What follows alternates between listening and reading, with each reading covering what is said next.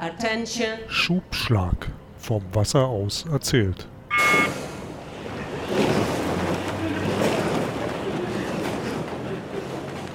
Herzlich willkommen zu einer neuen Folge vom Schubschlag. Unserem Podcast übers Rudern und vor allem über Geschichten, die der Rudersport schreibt und geschrieben hat.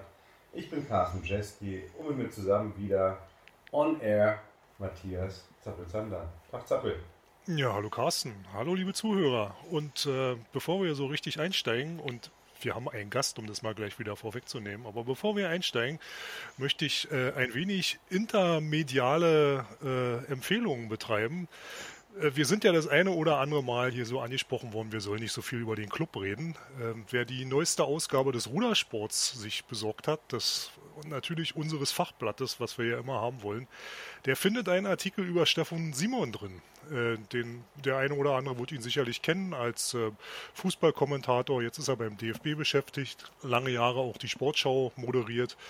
Ähm, ich, beim SFB gewesen. Ja, sogar beim Rias als rasender Reporter. Und äh, er hat auch gerudert, äh, deswegen ist es der Aufhänger, warum der da drin ist. Ähm, er war beim Schülerruderverband Carsten, also gleich nebenan. Ja. Und schreibt auch, dass, oder erzählt auch, dass der Club gleich nebenan ist und wo. Und jetzt schließt sich der Kreis sein Großvater beim Berliner Ruderclub gerudert hat. Und äh, als ich das gelesen habe, habe ich natürlich nachgeguckt. Sein Großvater hatte einen Sieg 1935 bei Quer durch Berlin im Vierer und äh, war auch Pressewart und Presseausschussmitglied im Berliner Ruderclub. Also der Apfel fällt offensichtlich nicht weit vom Birnbaum. Ihn hat es ja dann auch in diese Richtung verschlagen. Und äh, er wusste auch gar nicht, dass sein Großvater da gewohnt hat eine ganze Weile im Club.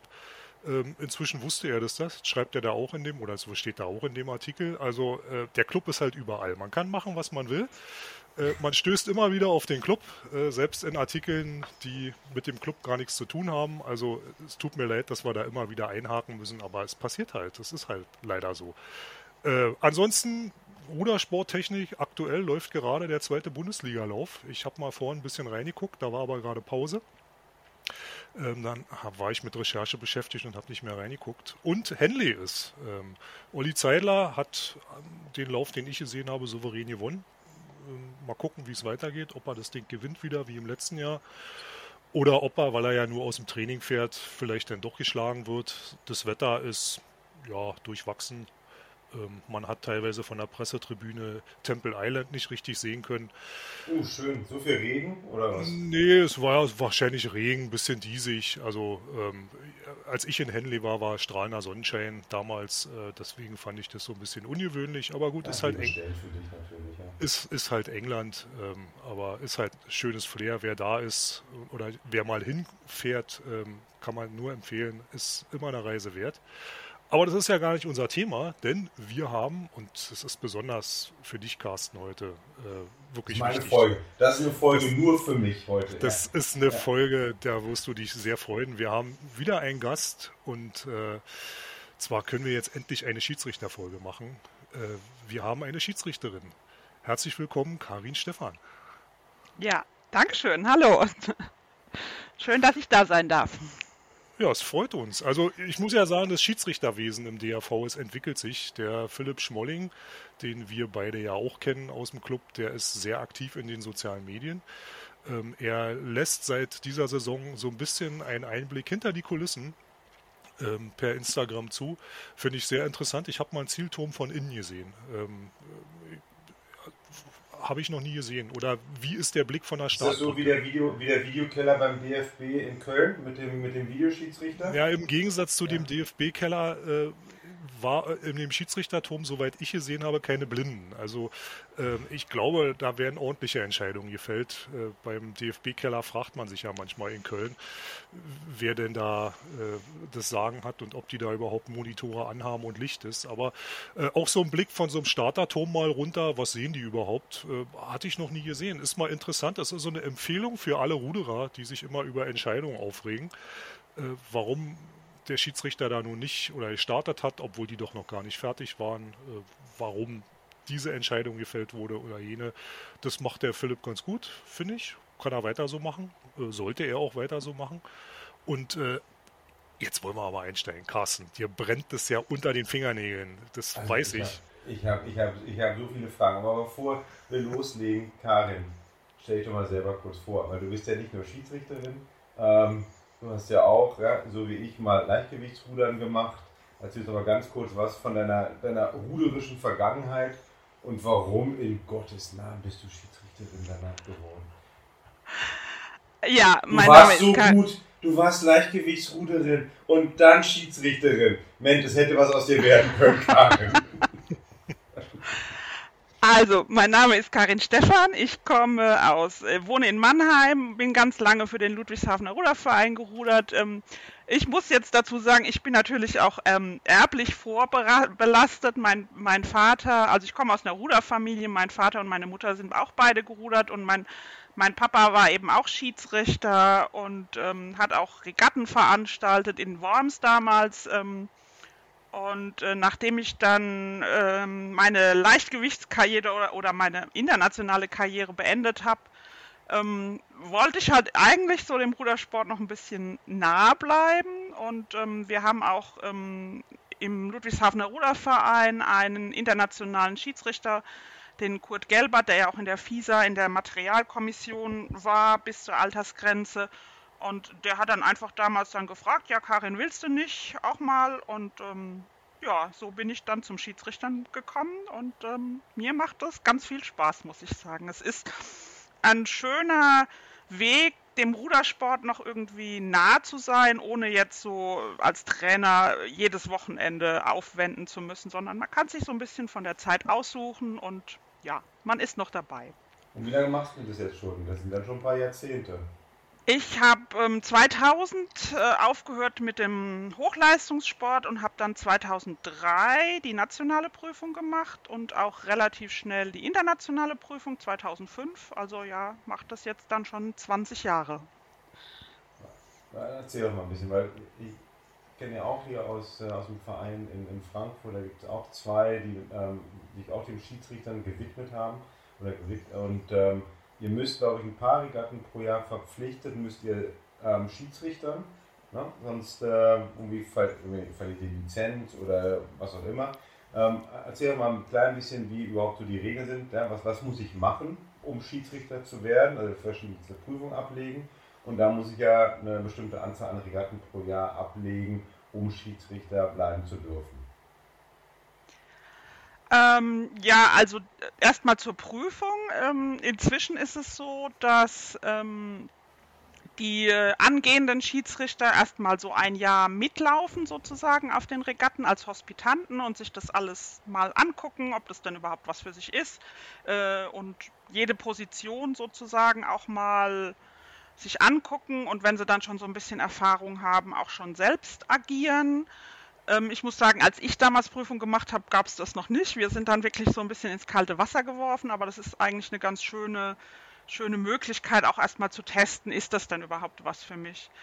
Ähm, dann kommt die Prüfung.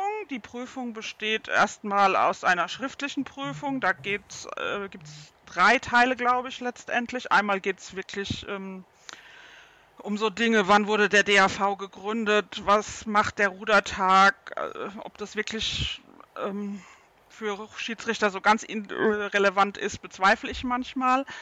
Ähm, dann geht es so ein bisschen mehr in die Regeln, auch wirklich, wann werden Leichtgewichte verwogen, wer darf wie, wann, wo, warum. Ähm, und dann auch noch so ganz am Schluss ähm, eine Prüfung oder Prüfungsaufgabe, da muss man dann immer sein, sein Bötchen positionieren sozusagen. Mhm. Und wenn man die schriftliche Prüfung bestanden hat, gibt es nochmal so eine praktische Prüfung am Spieltisch. Da gibt es dann so einen Spielteppich und dann werden alle Situationen sozusagen nochmal durchgespielt vom Start über äh, Schiedsrichter auf dem Wasser etc. Genau. Wenn man dann die Prüfung hat, muss man alle vier Jahre eine Verlängerung machen. Das ist also so ein, so ein Seminar sozusagen.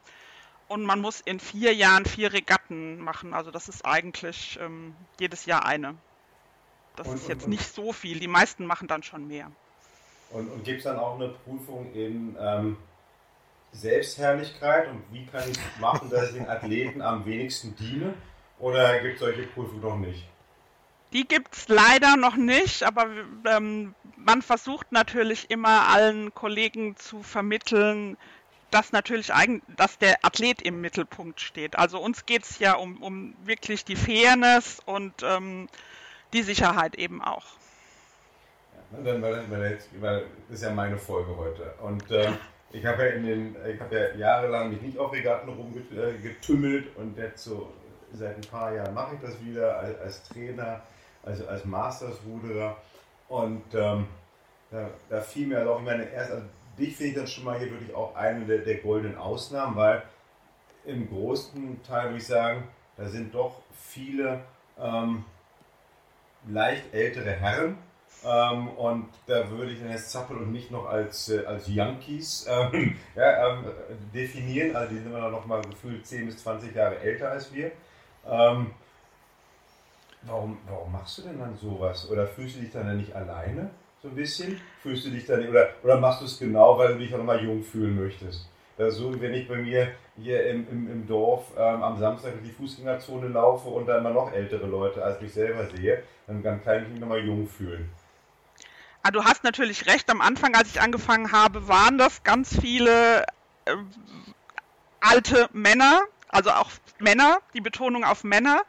Ähm, aber wenn man natürlich nie anfängt, ähm, da mal eine Bresche reinzuschlagen, dann wird es auch nicht weiblicher und es wird auch nicht jünger. Also ich, ich, muss ja jetzt sagen, inzwischen gehöre ich ja schon auch fast zu den, zu den Älteren, aber es hat sich in den, in den letzten Jahren, seitdem ich angefangen habe, ist, da, ist es schon deutlich jünger geworden. Ähm, mit dem weiblicher werden, ähm, da hat der DAV immer noch so ein bisschen da muss er noch ein bisschen üben. Da müssen wir noch ein bisschen nachlegen. Also an alle weiblichen, jungen Menschen draußen, Marie zum Beispiel, euer, war ja auch schon zweimal bei euch, hat ja jetzt auch die Prüfung gemacht und ähm, so welche brauchen wir letztendlich ja, auch. Dass sie auch mal als Schiedsrichterin unterwegs Ja, sie ist ja jetzt. Ist sie jetzt, ne? Seit, ja, äh, genau. Heidelberg auch. Ja, mal, genau. ohne, jetzt mal ohne, ohne, ohne Stänkerei von mir. Ne? Ähm, ohne Schiedsrichter würde es doch keine Regatten geben. Genau. Oder doch? Nee, also. Nee, ist nicht möglich. Ne? Bei, bei, beim Fußball, beim Fußball, Karin, ist ja so, da, da habe ich genau bei, bei den Jugendlichen, bei den Kindern keine Schiedsrichter, damit die, damit die Spieler lernen, selber faires Verhalten zu haben. So, das ist natürlich beim Ruder ein bisschen was anderes, weil da geht es ja nicht so sehr um faires Verhalten, sondern es geht darum, dass der, der Regatta-Ablauf im Grunde genommen ne, ähm, strukturiert ist, dass die, die Boote nicht gegeneinander knallen. Ähm, kann man sich das vorstellen? Könnte es Regatten geben ohne Schiedsrichter? Erstmal jetzt nicht von den Regeln her, aber wäre wär das in der Theorie möglich, dass man das so mit irgendwelchen Drohnen und dann aus dem Drohnen nur noch irgendwie ein Schiedsrichter, der dann im, äh, im, im Zielturm steht und dann übers Mikro dann sagt, keine Ahnung, ja, Ludwigshafen nach Steuerbord, Berliner Ruderclub nach Backbord oder so. Ähm, also das Schiedsrichterdasein besteht ja nicht nur äh, die, hinter, den, hinter ja. den Rennen herzufahren, sondern es gibt eben auch den Starter, der eine ganz wichtige Aufgabe hat, der da schon auch Ruhe in die Rennen reinbringen soll und natürlich die, den Zeitplan auch einhalten soll, den Seitenrichter, der die Boote natürlich auf eine, eine Linie legt, ähm, eben dann den Bootsschiedsrichter, den, der wird ja auf internationalen Regatten durchaus schon ab und zu ersetzt oder beziehungsweise es gibt ja dieses, ähm, wie heißt das inzwischen, Zonal Umpiring, ähm, wo, wo dann eben letztendlich nur alle 250 bis 500 Meter ein Boot mal liegt und reinfährt, aber das kann man natürlich auch nur bei Regatten okay. machen, äh, die in Albano haben. Also ja. in Gießen oder so hm, schwierig. Da nee, braucht man natürlich dann schon noch den Schiedsrichter, der hinterher fährt, letztendlich dann ja. auch. Und ich habe ich hab vor ein paar Wochen mal gesehen, in den Niederlanden, da gab es einen richtigen Aufruf ähm, vom Niederländischen Ruderverband an Jüngere, um sich zu bewerben als Schiedsrichter. Ähm, wie, wie ist denn das? Ich meine, genau, wir haben ja eben über, über die Altersstruktur ein bisschen gelästert, ich habe das gemacht. Ähm, das heißt ja auch, dass es auch demografischen Wandel gibt. Also ihr werdet ja ein großes Nachwuchsproblem haben, ganz, ganz deutlich. So, dann kann man sagen, okay, vielleicht ist die Frage, was eher ausstirbt, die Schiedsrichter oder der Rudersport in Deutschland. Ähm, wenn aber der, der Rudersport nicht ausstirbt, dann, äh, dann brauche ich Nachwuchs. Gibt es da schon irgendwelche Initiativen, um, äh, um, um mehr Leute ähm, zum, zum Schiedsrichtern zu bewegen? So, ja, letzte Teil der Frage. Ich meine, wir hatten ja auch hier über die Kleinbootmeisterschaft in Brandenburg gesprochen und da ähm, hörte Zappel ja mal den Kommentar über die Motorboote, die im Zielbereich so ein bisschen noch Runden fahren, äh, am Fahren waren, dass das ja nur gemacht wurde, weil man ansonsten niemanden mehr zum, äh, zum Schiedsrichter oder zum Motorbootfahren bekommt. Die Jungen brauchen das mal. Ja? Die, die jungen Schiedsrichter müssen auch mal richtig Gas geben dürfen im, im Motorboot. Ist das der einzige Anreiz, den ich bieten kann, dass auch mal Jüngere wieder Schiedsrichter werden? Also es gibt durchaus ähm, Initiativen, Nachwuchs zu, Nachwuchs zu werben. Auch die ähm, Deutsche Ruderjugend hat ähm, mal oder hat so eine Initiative, ähm, Schiedsrichter Nachwuchs zu werben. Vielleicht sind sie da einfach noch zu wenig multimedial aufgestellt ähm, und es kommt noch nicht überall an. Aber wie gesagt, wir freuen uns über jeden jungen Kollegen, jede junge Kollegin, also ich immer über die Kolleginnen mhm. natürlich. Ähm, und ich muss sagen, in Brandenburg, das war nicht, da, da, waren wir nicht gut. Da, das haben wir nicht gut gemacht mit den Motorbooten. Das sowas darf nicht sein und das ist auch nicht der Anreiz, ähm, Schiedsrichter zu werden. Gibt es denn, gibt's denn dann, Karin, gibt es denn dann nach so einer Geschichte wie in Brandenburg, ne? ähm, gibt es dann irgendwie so eine nochmal so eine Analyse von Unterschiedsrichtern danach, ähm, dass man sich nochmal zusammensetzt, ähm, ja, keine Ahnung, ja, wie ein Ruderteam nach dem Rennen, dass man nochmal eine Nachbesprechung macht. Gibt es dann auch bei den Schiedsrichtern nochmal irgendwie so, ein, so, eine Nachbesprechung am Ende, irgendwas von der Gro jetzt vielleicht nicht von der Offenbacher Regatta, aber ja, von der Meisterschaft, dass man sich dann mal zusammen sagt, okay, die Sachen gingen gut, die Sachen gingen schlecht, das machen wir fürs nächste Mal besser, ähm, das können wir so lassen. Also im Nachgang eigentlich nicht, aber okay. gerade bei so einer bei so einer Sache wie der Meisterschaft gibt es jeden Morgen eine Schiedsrichterbesprechung und ähm, da sollten solche Sachen dann auch letztendlich angesprochen werden, wenn dann am einen Tag dann eben schon festgestellt worden ist, oh, jetzt hier die Motorbude, die zum Start fahren, haben wieder viel zu viel Wellen geschmissen, dann wird es nochmal angesprochen und gesagt, ja, achtet wirklich darauf, in der Mitte der Regattabahn und das, manchmal ist das so ein bisschen ein Problem. Du hast ja immer im Motorboot hast du einen Motorbootfahrer, der eben kein, meistens kein Schiedsrichter ist und den Schiedsrichter. Der Schiedsrichter soll eigentlich auf den Motorbootfahrer einwirken und zu sagen, hier so funktioniert's. Äh, manchmal sind die Motorbootfahrer dann aber auch ähm, sehr stur, muss man schon sagen, und ähm, machen nicht das, was man gerne möchte. Also ja.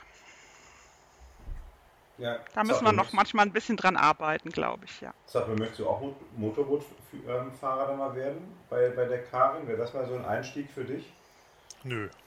Ich auch nicht. Du willst nicht Masters-Rudern machen? Du willst, nee. nicht, willst nicht Schiedsrichterboote fahren? Was ist denn da los? Nö, ich möchte nicht äh, Motorboot fahren. Wenn, dann würde ich ja eh selber lieber rudern, aber ja. doch nicht bei einer Regatta. Ich bin doch nicht, äh, ich weiß doch, wie eine Regatta sich anfühlt. Ich weiß doch, wie der Blutgeschmack nachher im Mund ist. Das muss ich doch nicht normal haben. Das brauche ich doch nicht normal. Karin, erstmal nur unter uns, ne? Gibt es denn, denn auch Schiedsrichter, die wirklich gemein sind und dann mal irgendwie auch so ein bisschen piesacken mit einer Entscheidung? Nur an der Waage. Die treten dann mit dem Fuß hinten rauf ja, bei genau. den Gewichten. Genau. Nein, sowas gibt es natürlich nicht. Es gibt, äh, wir sind alle Menschen, wir machen natürlich auch ab und zu mal Fehler, aber äh, dass es jemand absichtlich macht, nee, das, nein, das glaube ich nicht. Also ist mir jetzt auch noch nicht untergekommen. Aber erzähl mal dann auf so einer Regatta, ne? weil ihr habt ja auch verschiedene Funktionen, genau wie du es gesagt hast. Es ist ja nicht nur irgendwie der Schiedsrichter, der hinterm Rennen hinterherfährt und dann mit, mit dem Fähnchen nach links und nach rechts ähm, schwenkt.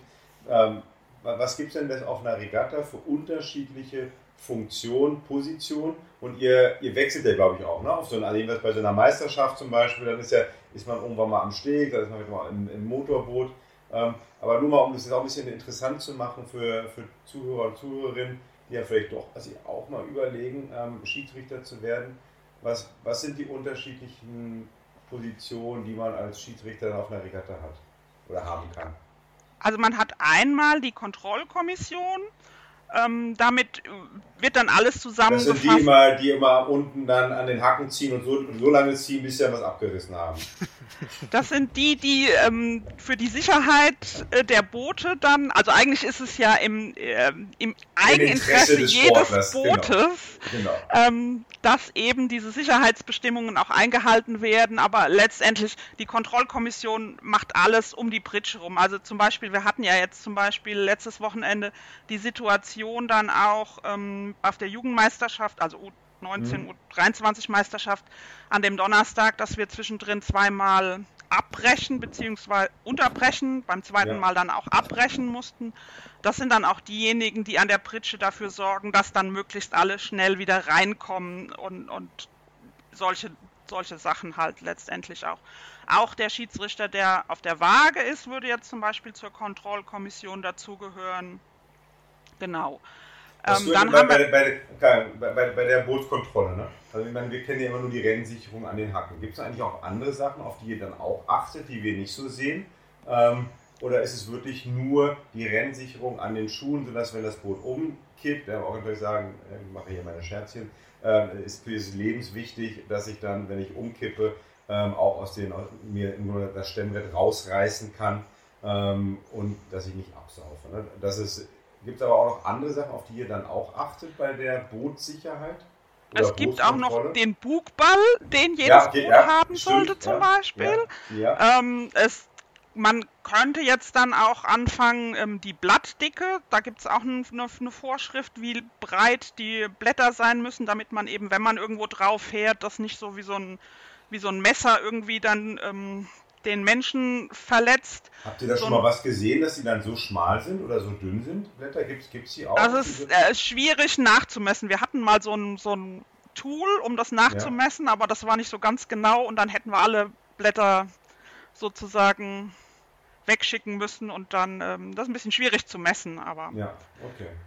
Okay, aber das sind jetzt diese also, also Bugball, Blattdicke und, äh, und, und Schuhrennsicherung. Ja, dann kommt natürlich bei Regatten dazu, wenn, wenn du sagst, ähm, du hast, du kannst, ähm, hast kein Training während der Regatta, darfst, kannst du auch nur die Leute rauslassen, die eben zum Rennen gehen.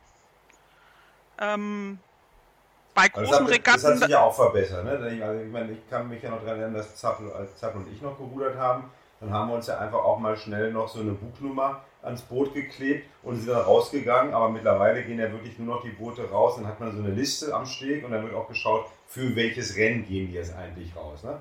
Also genau. vor 30 Jahren reichte das einfach mal eine Nummer noch hinten ähm, rauf. Ja, ja, ich habe noch Rennen später. Ähm, aber jetzt muss man, das muss das wirklich kontrolliert werden. Das ist auch ein Teil der Kontrollkommission. Genau. Gerade auch bei, bei World Cups oder solchen Sachen hakt man dann auch wirklich genau, genau. ab. Man guckt letztendlich auch, ähm, sitzen die richtigen Leute im Boot? Äh, ja. Hat der Steuermann sein Zusatzgewicht dabei? Sind die Leichtgewichte auch wirklich verwogen, etc.? Das gehört ja. alles zur Kontrollkommission dazu. Ja. Genau. Okay, dann haben wir die Kontrollkommission. Was haben wir noch für andere Positionen? Dann haben wir alles am Start, also den Starter. Meistens sind zwei Starter auf bei einer bisschen größeren Regatta. Der eine hat dann eben immer auch die Aufgabe, ähm, die, die Kommunikation mit dem Regatta-Ausschuss zu halten, falls sich irgendwas geändert hat bei den Rennen etc. etc. Der andere ist derjenige, der dann wirklich auch startet, also der den Aufruf macht, ähm, die Boote auf die Startbahn sozusagen verteilt und dann den aktuellen Start macht. Dann haben wir den Seitenrichter, der eben dafür sorgt, dass die Boote dann auch auf einer, auf einer Linie liegen.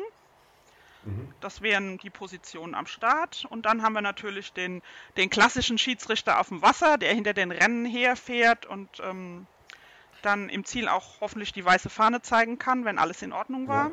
Ja. ja. Äh, und dann gibt es natürlich noch den Zielrichter. Ja. Genau. Und der Regatta-Ausschuss besteht eigentlich auch immer noch aus, aus Schiedsrichtern, die dann die ganze Regatta überwachen, die Einteilungen vornehmen, die Regatta unterbrechen, falls es irgendwelche Unwetter hoffentlich nicht gibt, etc. Ja, das wäre also in, Essen war es dann der Regatta-Ausschuss, der das entschieden hatte dann oder? Ja, in Zusammenarbeit mit ähm, dem, Sicher dem Sicherheitsbeauftragten von aus Essen dann letztendlich okay. auch. Das war so. Okay. Ja. Okay. Und bei, jetzt bei so einer Sache wie, wie Essen, ne? ich meine, äh, ja, ne? super Entscheidung, super organisierte Regatta, was, was wir was so aus unseren Wohnzimmern gesehen haben. Ähm, war es schwierig, so eine Entscheidung zu treffen? Zögert man dann doch nochmal? Ähm, so nach dem Motto, Mist, wir haben hier so eine große, das ist hier die Mega-Meisterschaft. Und wenn wir das jetzt unterbrechen, ah, wird doch, also, guck dir doch nochmal hier, keine Ahnung, die Regen, die Regen-App an. Nee, hier, ich sehe doch, das Regending zieht vorbei. Ähm, oder ist dann wirklich irgendwie, nee, hier ganz deutlich, ne, wir müssen das durchziehen. Ich hatte irgendwo gelesen, dass das auch noch ähm, mit der Katastrophe im Ahrtal noch ein bisschen zu tun hatte, ne, dass man dadurch wohl jetzt noch schneller und, ähm, und schärfer auch durchgegriffen hatte. Aber vielleicht kannst du da mal ganz kurz was erzählen, wie, wie dann so eine Entscheidung, also, ja, wie läuft es? Ist es ein paar Minuten, Stunden? Wie, wie, wie, wie war der Film da? Ähm also in Essen war es ja jetzt wirklich auch schon so, dass am Tag vorher schon angekündigt war, dass es sehr schwere Unwetter geben kann lokal. Und bei solchen Unwettern, Gewitterzellen ist es natürlich auch immer sehr schwierig abzuschätzen, kommen die jetzt, ziehen die wirklich dann knapp dran vorbei. Aber in Essen eben durch diese Katastrophe, die ja nicht nur im Ahrteil, sondern auch an der Ruhr damals ja, ja war und die Essener haben ja ihr ganzes Albano-System damals verloren durch diese Flut. Oh ja, also die Stadt stimmt, hat dann ja innerhalb von kurzer Zeit, ähm, von wenigen Monaten wirklich ein neues Albano kaufen müssen auch. Da war natürlich die Sensibilität dieses Mal noch deutlich höher.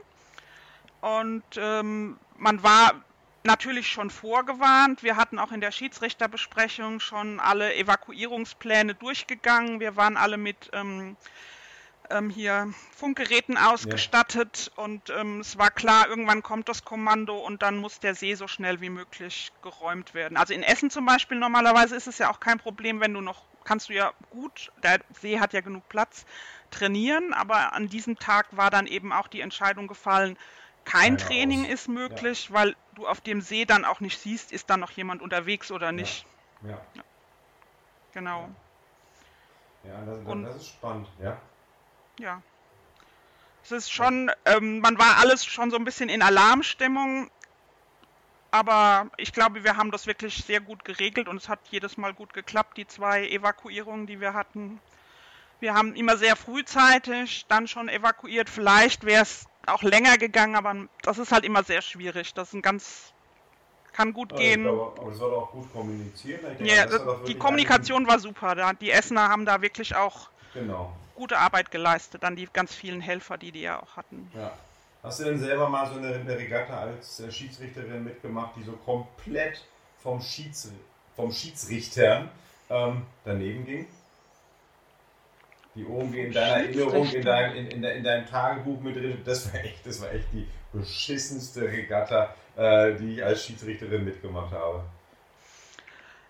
Boah, es gibt immer mal Sachen, wo man sagt, das ist jetzt nicht so richtig gut gelaufen, aber das ist so ganz völlig, kann ich mich jetzt im Moment nicht dran erinnern. Nee, wüsste ich ja. jetzt nicht. Was sind denn, was, was für Regatten sind denn für Schiedsrichter eigentlich spannender? So eine so eine Meisterschaft, ja, ordentlich organisiert, ordentlich ähm, durchgetaktet, auch ein bisschen natürlich professionalisiert.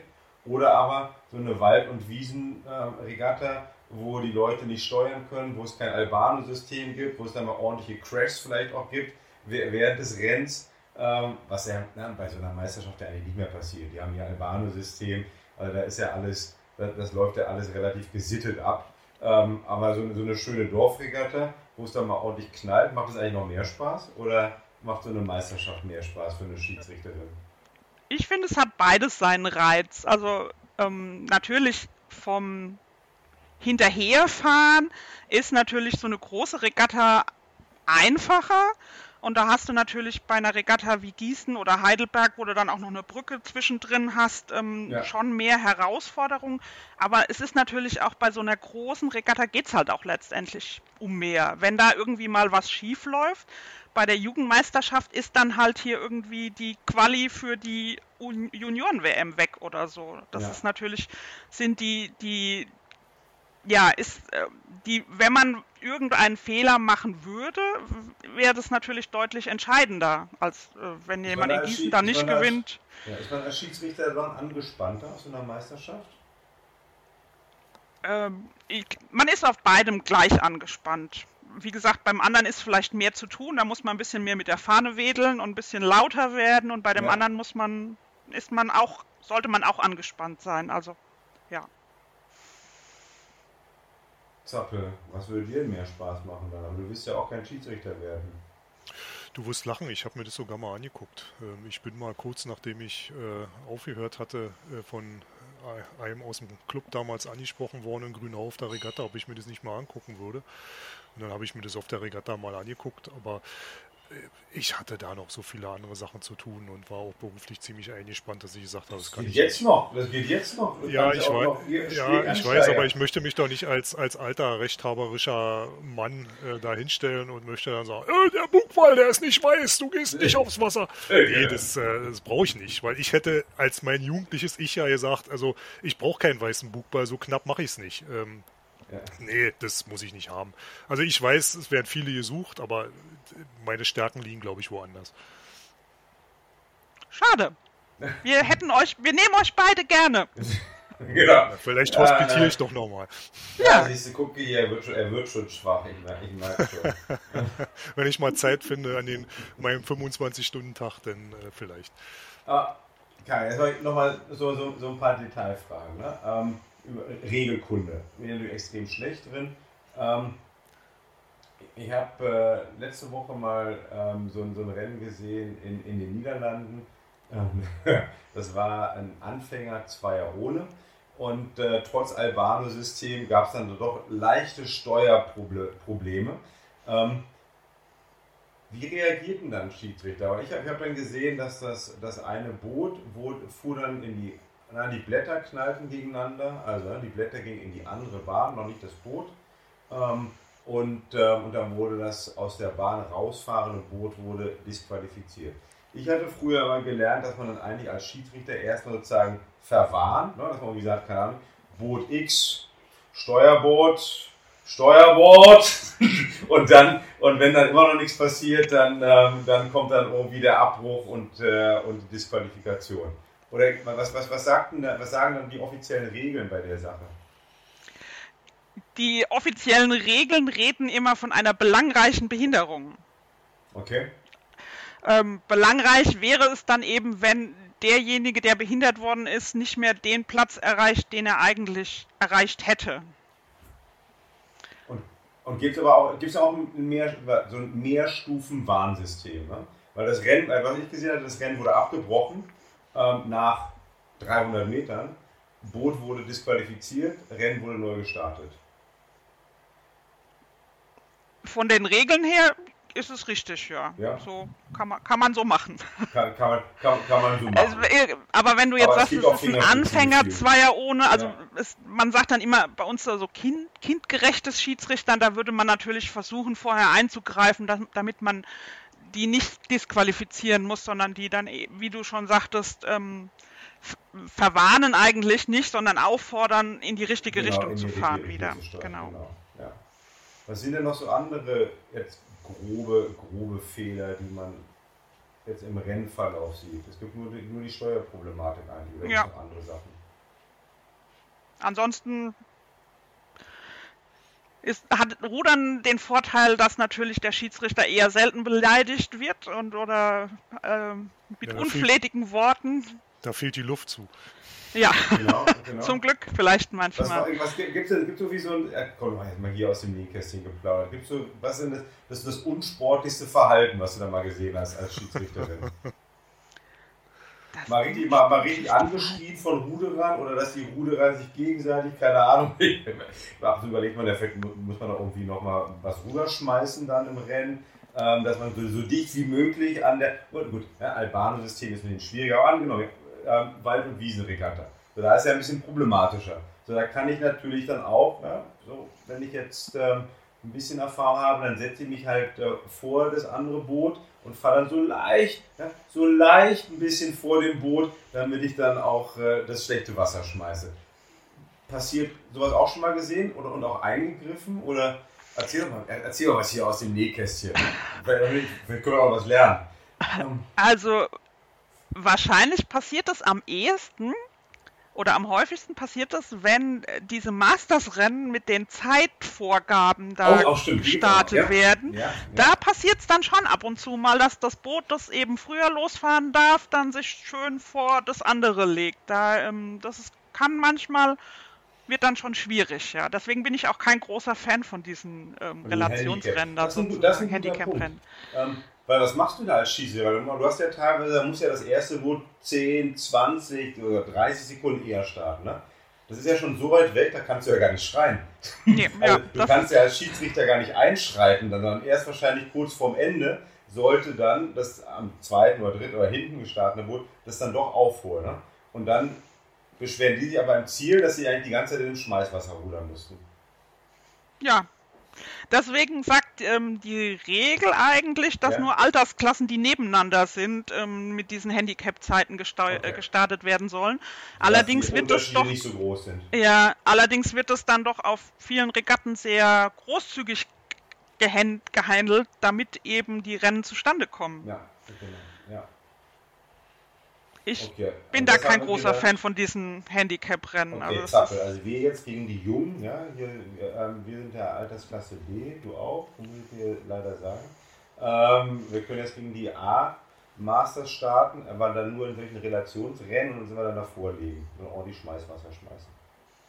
Naja gut, wir auch. beide sind ja, also du bist ja auch kein Leichtgewicht mehr, du stampfst dann einfach im Boot immer nur noch ein bisschen Genau, auf dann hast du noch, dann hast du noch mehr Ja. Welle. Oberkörper besonders immer umlegen, dass der, die, der Stampfdruck dann noch ein bisschen größer Hast du ist. sowas auch schon mal gesehen, Karel, in solchen Rennen? Also da- das wäre jetzt nicht, wo ich dir gedacht habe. Danke, Zappel, ne? Dass man, wir kennen ja die Spielchen, dass du also dann, da hast du, gibt es dann wirklich Mannschaften, die dann anfangen, bewusst zu stampfen? Nee. Ne? Also ist mir noch nicht aufgefallen, Okay. nein. Okay. Auf der- auf der anderen Seite hatte ich mal einen Trainer, der hat in meiner Anfängerausbildung, als ich das endlich mal geschafft hatte, ein paar Schläge unfallfrei hintereinander zu machen, brüllte der mich auf einmal an, Ruder halt, Ruder halt, Ruder halt. Und ich nun völlig panisch, Skulls ins Wasser gekloppt, mich umgedreht, ist da eine Boje oder sonst irgendwie was und da war nichts. Und dann sagte der zu mir, du musst aufpassen, da ist noch ein Strudel von mir, den ich in meiner aktiven Zeit da gelassen habe. Du musst halt hart genug ziehen bei der Regatta, dann fällt das, das Boot hinter dir in den Strudel. Ja, das ist so. Okay, also, das, also wir haben okay, Relations- oder Handicap-Rennen ähm, und, ähm, und wir be bewusst auch so ein bisschen noch leicht zum anderen hinsteuern. Ähm, passiert. Wann, wann streitest du denn ein als Schiedsrichterin? Also jetzt ja ohne Albanensystem. Albanensystem ist ja relativ easy peasy für euch. Ähm, man muss ja wirklich nur aufpassen, dass da nicht einer irgendwie der Steuerschuh eingeschlafen ist oder so. Ähm, aber ohne Albanesystem musst du dann auch ein bisschen antizipieren. Ähm, ja, gut, was haben wir? Wahrscheinlich haben wir auf solchen Regatten sehr selten sechs, sechs Bahnen. Ne? Da sind ja eher so Wald- und Wiese-Regatten so drei, vier meistens, hast du eine bessere Übersicht. Ähm, und dann sagst du dann hier zu deinem Motorbootfahrer, okay, guck dir mal die da an, ja? da geht's gleich los. die, Ja, die, die, die, durchaus. fahren, die, die, die, fahren, die fahren gleich rüber. Ja, ähm, ja? Ja, man hat natürlich äh, aus der eigenen Rennrudererfahrung schon so, das sieht man ja schon, wenn irgendwie einer auch auf der einen Seite immer so, also bei Kinderruderern, wenn die dann halt immer auf die eine Seite gucken und dann sieht man ja schon, dass die irgendwie immer weiter rüberkommen und dann muss man natürlich irgendwann einschreiten, wenn sie sich nahe kommen. Solange, wenn sie eben schon weit genug auseinander liegen, also der eine ist schon irgendwie zwei Längen vorne dran, dann ist es ja auch wieder unproblematisch, dann lasse ich die hinteren auch fahren, wo sie wollen. Ähm, ist ja ihre freie Entscheidung sozusagen. Aber wenn man eben sieht, die sind nah beisammen und dann Kommando zum Motorbootfahrer, fahr dahin und schon, wenn man zwischen reinfährt, das erschreckt die Ruderer dann immer schon so ein bisschen, dann fahren sie schon wieder Ja, auseinander. fahren wir auseinander. Ja. Und, und dann einmal die, eine, Frage ähm, für einen Freund von einem Freund. Ähm, also dann kommst du dann über die, die Ziellinie, dann hebst du dann die weiße Fahne. Ähm, der Sportler ist nicht zufrieden mit der Schiedsrichterleistung. Darf ich denn Protest einlegen und wie mache ich das? Und, und warum muss ich dafür Geld zahlen? Also, äh, wenn du mit der Schiedsrichterleistung nicht zufrieden bist oder irgendwas anderes in dem Ja. Rennen nicht gut war, Ja, hebst du die Hand und dann begibt sich der Schiedsrichter zu dir und wird dich das fragen. muss ich aber das muss ich, nur, das muss ich noch, noch im Zielbereich machen. Ne? Da kann ich nicht erst anlegen Ja. und mir nochmal anders überlegen. Nee, Ja. nee. Also bevor er die weiße Fahne hebt, das ist ja, das Rennen kommt über die Ziellinie, dann guckt der Schiedsrichter eben nochmal, hebt jetzt hier irgendwie einer die Hand oder nicht, oder ist alles in Ordnung? Und ähm, dann sollte man vor, bevor der Schiedsrichter die weiße Fahne hebt, eben schon mal die Hand heben. Ja. Ähm, dann gibt es eben dann? auch keine weiße Fahne und Ja. dann fährt der Schiedsrichter erstmal hin und wird sich erkundigen, was ist denn jetzt passiert. Dann gibt es einen Unterschied zwischen der nationalen Regel und der internationalen Regel. Ähm, wenn du sagst, irgendwas hat dir nicht gepasst und ähm, du willst diesen vorläufigen Einspruch aufrechterhalten, wird der Schiedsrichter nicht weiß zeigen, sondern rot zeigen. Das heißt, Okay. es wird noch kein Ergebnis veröffentlicht. Das Ja. kostet aber auch noch nichts. Ja. Es kostet dann erst was. Ähm, du hast dann eine Stunde Zeit, einen endgültigen Einspruch einzulegen und dir, der kostet dann eben 50 Euro. Und das ist dann, um zu verhindern, das ist um zu verhindern, dass äh, permanent irgendwie Einspruch eingelegt wird oder Genau. dass die Biere am Ende des Tages für die Schiedsrichter dann günstiger sind. Ähm, das erste, was du gesagt hast, dass eben da un zu viel. Ja. Das Also, nach, nach, jedem, ja. nach, nach jedem Rennen Man muss einer muss natürlich- Einspruch einlegen. Ja, genau. Aber man muss Ja. natürlich auch sagen, wenn der, dem Einspruch stattgegeben wird, passiert ja durchaus auch mal, bekommst Ja. du diese 50 Euro auch wieder zurück. Ah, okay. okay. Ist, ist das schon, hat das schon mal, hast du das schon mal mitgemacht, dass dann wirklich so ein Einspruch dann stattgegeben wird? Ja, ja. Das passiert schon ab und zu Und mal, ja. dann wird dann ein Rennen wiederholt dann. Ähm, Ja. Oder, oder es wird Irgendeine Entscheidung gibt es dann, genau. Oder es wird jemand nachträglich disqualifiziert oder irgendwie so. Also meistens wird das Rennen wiederholt, ja. Ja, Das sind so okay. die, der, der Klassiker eigentlich, ja. Und das war jetzt national. Und was, und was ist international anders? Weil du meinst, International anders? kannst du den Ruderer auch überstimmen. Sagen, nee, da war nix, dann zeigst du trotzdem weiß. Auf dem Wasser, also auf dem, Ja, Wasser, ja, auf genau. dem Wasser noch. Okay. Genau. Mensch, dann machen wir in Deutschland mal was besser als international. Ja. Gut, ja. Äh, okay. Und ähm, dann kommen wir zurück zum, zum Anfang des, des Rennens. Ja, es gibt ja auch diese Startzone. Die gibt es immer Mhm. noch, ne? oder nicht? Hat sich da auch was verändert? Also 100 Die gibt's Meter- nicht mehr, nein. Die gibt es nicht mehr. Okay, ist auch gut gewesen. Also wenn ich jetzt irgendwie nach 100 Metern nicht vorne liege, dann kann ich nicht Bootsschaden äh, simulieren. Bei der World Masters Regatta gibt's die noch. Ah, das ist die einzige. Aber, Ja. aber, aber national und international nicht Nee. mehr. Und warum wurde es abgeschafft? Ähm, die Gerüchteküche sagt ähm, 2012 Ja? leichter Männerdoppelzweier, Halbfinale, weiß ich nicht mehr genau, irgendein ne? Rennen. Olympia sogar, oder was? Ja, bei Olympia. Ja, es, okay, es sind ja. die favori favorisierten Engländer irgendwie nach dem Start nicht vorne gelegen Ja, und, haben dann die Bootsschaden Hand gehabt. gehoben und, und hatten dann einen Bootsschaden, der laut äh, Gerüchten kein wirklicher Bootsschaden war. Und ähm, ja, Ach, die, all diese alten Tricks funktionieren nicht mehr. Also nur bis Ja. 2012. Hat, hat man denn früher, ich meine, jetzt ja, der in Anführungsstrichen simulierte Bootsschaden, ähm, hat man sowas dann kontrolliert als Schiedsrichter? ja. Das heißt, Also ich hatte, ich hatte es zum Glück was? nie. Ja? Nee, Ja. hab, ich habe das noch nicht gehabt. Also das heißt, wenn man gesagt okay, keine Ahnung, die Rennsicherung ist gerissen. ja, ähm, und dann, aber dann muss ja was, was passieren. Dann, dann kommt das Schiedsrichterboot rangefahren, das Boot muss irgendwie an, an Steg anlegen und dann muss erstmal noch bewiesen werden, was jetzt eigentlich äh, genau kaputt gegangen ist. Ja, Ja, also ich habe es schon gehört. Ja. In, in München war das, glaube ich, mal. Da ist dann wirklich, ich glaube, der Riemen gebrochen oder irgendwie sowas. Wie sie, ja, wie sie das hingekriegt haben, weiß ich nicht, aber gut. Ja, manchmal ist es ja einfach. Ich habe es selber erlebt, dass einer aus meiner Trainingsgruppe, ich glaube, das war sogar Spartakiade, also in der DDR eine wirklich wichtige Regatta, im, im, ich glaube im Halbfinale oder so am Start. Äh, damals gab es ja noch die Dollen, die nicht die fünfte Strebe hatten, ist Ah. den, beim Start die Dolle raus und der ist gekentert. Dann hat man den dann mit dem Boot an Land gekarrt, dann hat man es wieder repariert, äh, dann hat man das Rennen natürlich verschoben. Äh, dann gab es nochmal einen Start wieder in dem Rennen und dann, ich glaube mich, also ich lege jetzt nicht meine Hand dafür, ins ich glaube, er ist nochmal gekentert, aber diesmal mit der anderen Dolle. Und äh, da war es natürlich eindeutig, dass man sagen konnte, ähm, der hatte halt einen Bootsschaden. Da konnte man halt wirklich äh, sagen, da war was. Aber Wir hatten auch bei der ja. Jugendmeisterschaft jetzt gerade einen Bootsschaden. Allerdings war der bei 1500. Ähm, und zwar Vorlauf und Ja. ähm, Juniorinnen Doppelzweier. Sogar die Favoritinnen haben sich Uh. irgendwie die Dolle zermanscht. Keine Ahnung, wie sie das genau gemacht haben. Ja. Oha, aber gut, aber dann ist, weil für Meisterschaften heißt auch, ich kann, darf ja nicht aufgeben. Ne? Also wenn ich jetzt heute vorlaufe und mir passiert sowas, dann muss ich ja trotzdem irgendwie noch durchpaddeln. Ne? Weil sonst bin ich raus. Genau, ja. ja. Außer der Schiedsrichter sagt, du sollst jetzt aufhören. Aber das, das ist auch möglich. Dass ja. der Schiedsrichter sagt, okay, das ist jetzt einfach, ist es irgendwie lebensbedrohend ja. oder sonst was. Ja, wenn von hinten dann schon das nächste Rennen zum Beispiel kommt, dann macht es ja mehr Sinn zu sagen, bevor du jetzt hier die ganze Regatta aufhältst oder es noch mehr ja. passiert. Ähm, Aber dann wäre dieses Boot dann noch weiter im Turnier. Ja.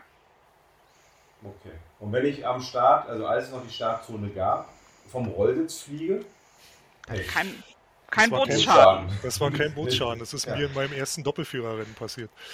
Ja, das ist meinem Doppelzweierpartner in meinem allerersten Doppelzweierrennen nämlich auch passiert.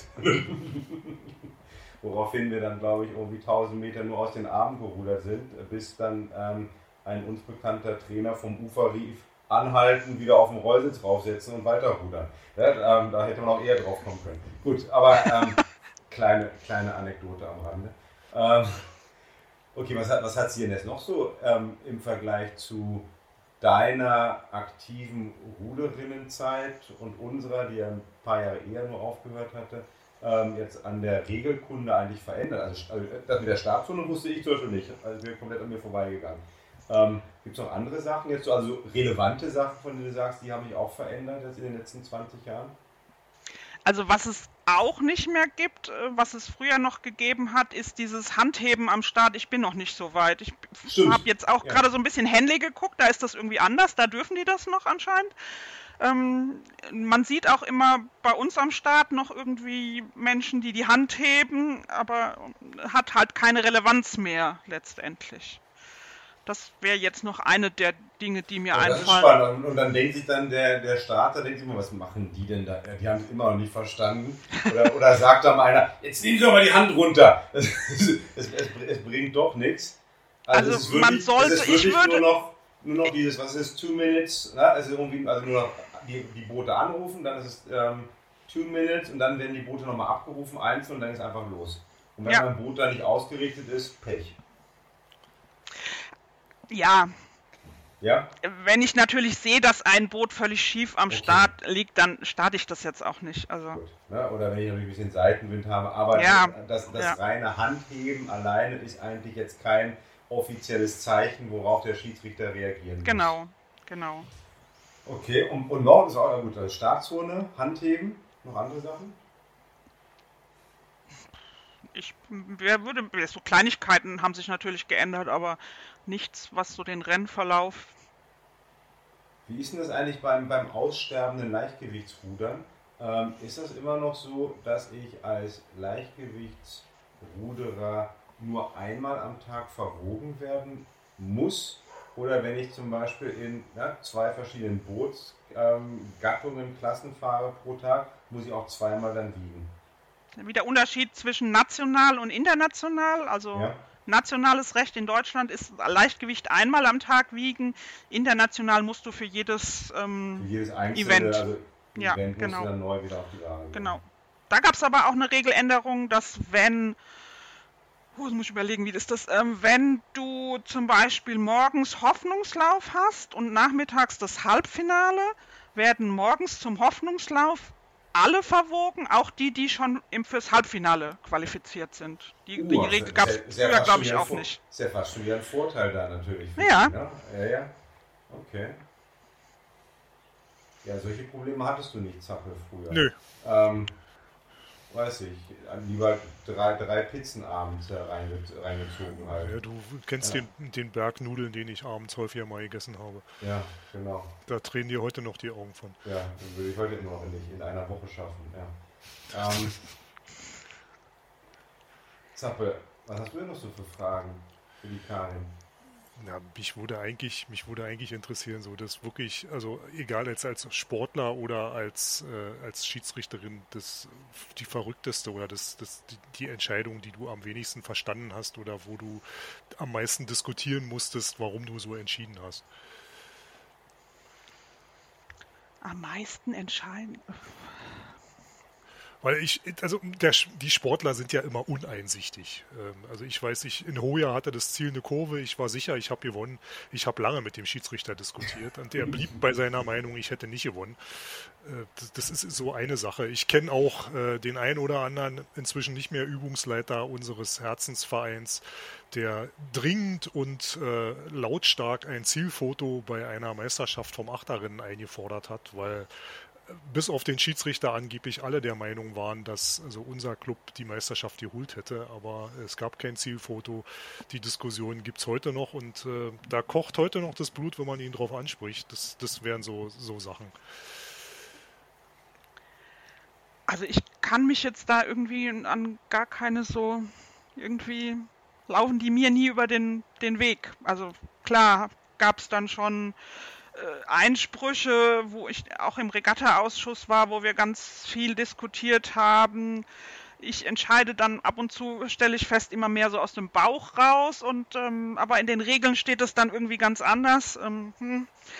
Aber äh, eigentlich ist, wüsste ich jetzt nicht, aber so, so sich jemand ganz fürchterlich aufgeregt hat über mich. Nö, aber dass du vielleicht ja nicht über dich selber, aber dass du irgendwie mal was gehört hast, ja, was ist irgendwie so die allgemein ähm, interessanteste Schiedsrichterentscheidung. So eine Sache mit diesem Zielfoto. Ne? Ähm, wenn, wenn du sowas hörst, kann denn das wirklich sein, dass es kein Zielfoto dann gab? Kann schon mal passieren. Entweder, also manchmal, ja? man, manchmal ist es dann halt ähm, weil das Foto ist auch gar kein Foto, weil das ist eigentlich das, ein Film, der läuft. Genau, genau. Ja. Vielleicht nicht gespeichert einfach oder schon wieder überschrieben, kann immer mal passieren. Also. Ja. Also das wäre dann, also Zielfoto wäre doch so ein bisschen wie der Videoschiedsrichter beim Fußball in Köln. Ja, man muss natürlich sagen, so kleinere Regatten, da ist, äh, ist das halt auch wirklich nur so eine so, äh, irgendwie ein Tablet, was mitläuft oder so, so ja. für so richtig gute Zielfotos. Oder manchmal ist auch das Licht dann bei den guten Zielkameras so doof, dass man eigentlich nicht wirklich was erkennt. Kann schon auch mal passieren. Dein Tod ist würdest du denn, würdest du denn als Skifahrer, ja.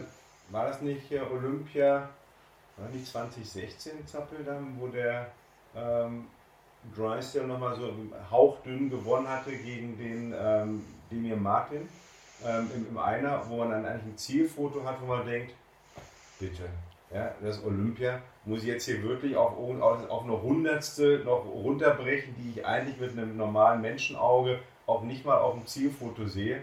Ähm, wann entscheide ich denn als Schiedsrichter dann, okay, dann bekommt ihr halt beide die Medaille?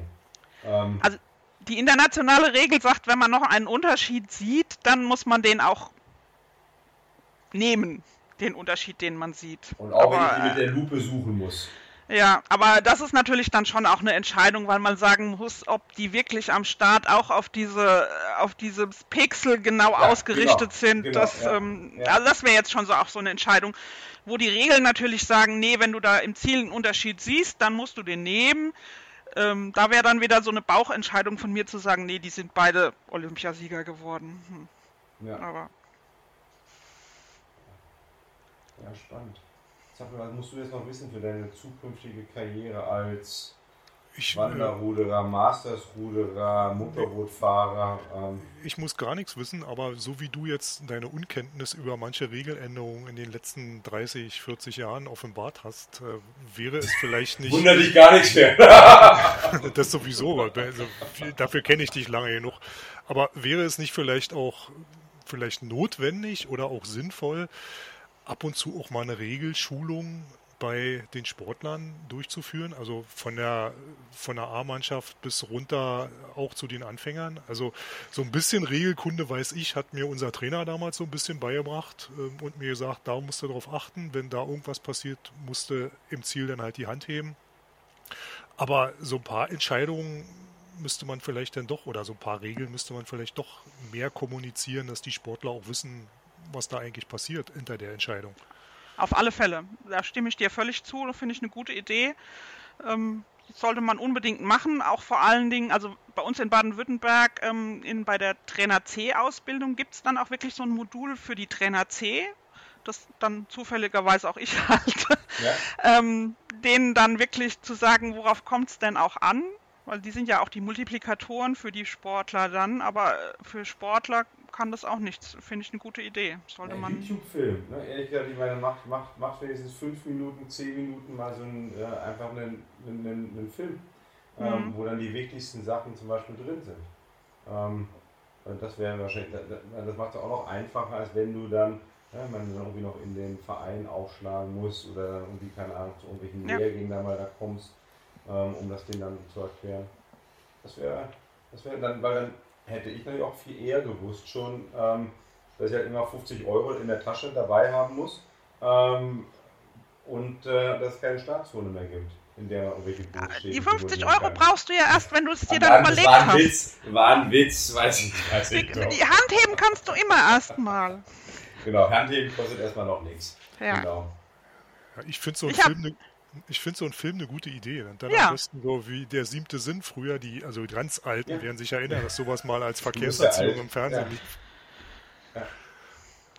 Ich hatte mal ein Handheben im, im Ziel in München bei der Juniorenregatta. Huch, was ist denn jetzt hier los? Also Junior B-Achter, bin ich dann hingefahren und äh, schon gedacht, oh Gott, was wollen die denn?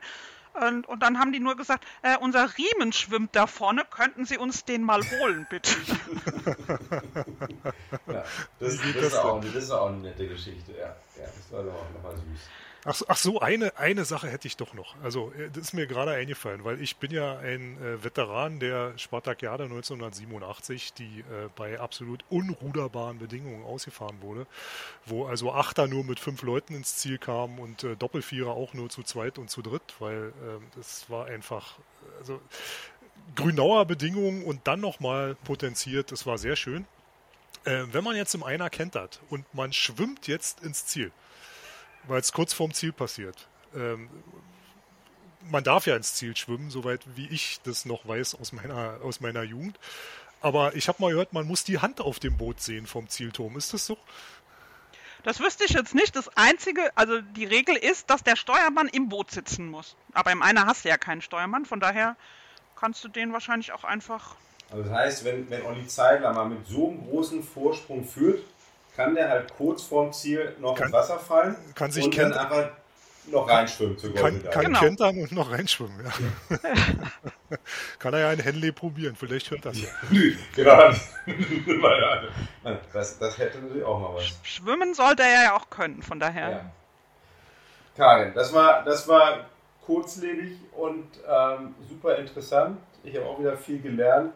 Ähm, ob ich mich daran halte, ist natürlich eine ganz andere Sache.